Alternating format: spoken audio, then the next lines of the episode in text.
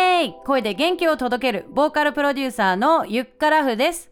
この番組は聞くだけで心と体がつながり、歌のスキルアップのヒントが得られたり、歌うことがどんどん楽しくなる魔法のポッドキャストです。今回はあなたの SNS のプロフィールを魅力的に見せる方法のお話です。お楽しみにピンピンって今回で50回目を迎えました。宇宙が恋する歌声の秘密宇宙恋。イエ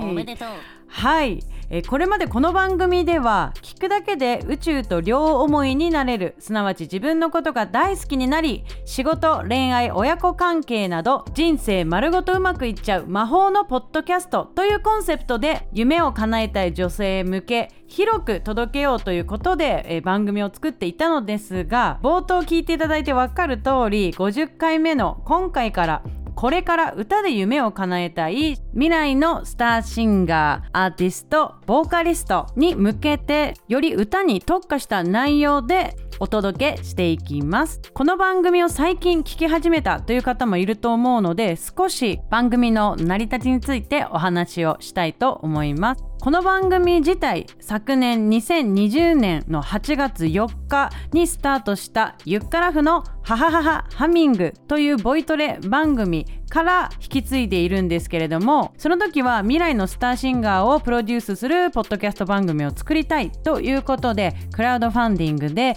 番組制作資金を募ってスタートさせたんですね。でその後2021年4月にこの宇宙恋にリニューアルをして今までお届けしてきました。少しですね内容が広がったなと思っていたのでもう少しでですねやっぱり歌に特化した内容でお届けしたいということでですね番組がマイナーチェンジしていくわけなんです。今後お届けする内容は歌以外のジャンルにも応用ができてあなたの夢を叶える際に役立つ情報にもなりうりますのであ私別に歌手目指してないから聞くのやめぴったんゴリラって思わないでですね。引き続き聞いていただけたら嬉しいです。えそして今後歌で頑張りたいというあなたはぜひ、え毎週2回水曜日と日曜日の配信必ずチェックしてみてください。番組のサブスクリプション登録をすればエピソードが配信されるたびにあなたのスマートフォンに勝手にねダウンロードされるのでぜひ登録してみてください。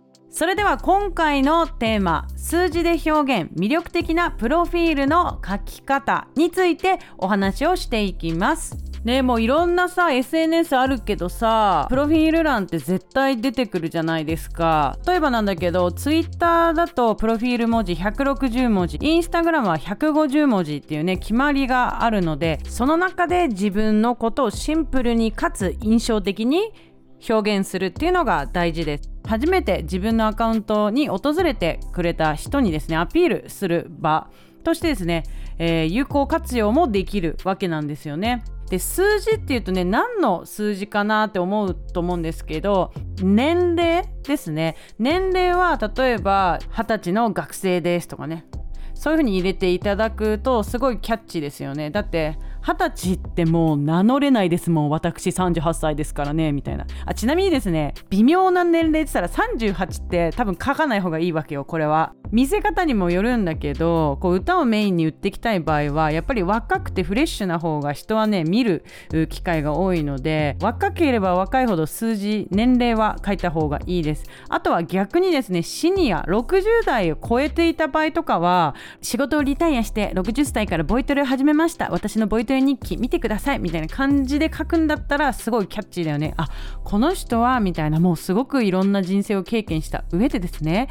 そこからさらに新しいチャレンジをしてるんだみたいな想像をね書き立てますからきっかけになるのでそういう場合は書いてください。そうちょっとその年齢もただ書けばいいってわけじゃないのでちょっとコツがあります。そう。であとは数字で言うと例えばこの番組50回目迎えましたっていうね話を冒頭させていただいてましたけれどもちょっと50だとねだいぶ弱いからあれなんだけどまあ私ちょっと勝手にお祭り感一人でやるの好きだから祝50回とか言ってやってるだけなんだけど ま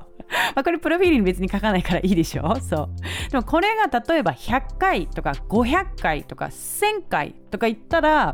あの私もプロフィール欄に書けると思って います。はい。圧倒的にですねこれは何で書いた方がいいかっていうとあこの人っていうのは自分で発信したいことを継続してできる人なんだって思ってもらえる。さらにはですねあそれで続けることがができるっていうことであのね信頼感にもつながっていくからなんですよね。だからこういった場合ですね例えばあの私の生徒さんでツイキャスといってねツイッターと連動している配信サービスを前番組で話したかなしのちゃんっていうね子なんですけれどもツイキャスをね配信回数400回ってると結構すごくないですか？だからそういうものはね書いていくといいんじゃないかなと思います。本当はねあの総ツイキャス配信回数が432回だったんですよね。だけどそう中途半端じゃんっていうことでこれ400回の方がいいですよねって言ってあ本当そう思うみたいなキリがいい方が人は目にねこう飛び込んでくるのでその方がいいなと思いましたので進めました。そして SNS のフォロワー数書くといいんじゃないかなと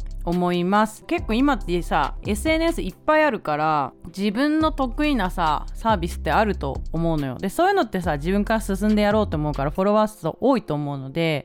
まあ、それを筆頭に書くかいろいろやってんだったら全部足し算してね。そう SNS フォロワー数とかいう風にしてもいいと思います。とにかくその目立った数字を書くっていうのがポイントなので、まあ、事実とね実際異なっていなければそれは嘘ではないので書くべきだと思います。同じように例えば YouTube の再生回数を足すっていうのもありだと思います。一つ一つの再生回数が少なかったとしても全部で足し算していくつっていうのもアピールポイントになると思います。あとはこう私も書いてるけど例えば iTunes ヒップホップチャート1位になりましたよとか、えー、オーディションで1000人の中から6人に選ばれました。こういうのもね結構キャッチーなのでよかったら参考にしてみてください。はいということで今回の配信いかがでしたでしょうか？今回から番組からプレゼントがあります。プレゼントを受け取るには今から言う2つの質問に答えてください。今回のエピソードを聞いてあなたはどんな数字をプロフィールに取り入れてみようと思いましたか？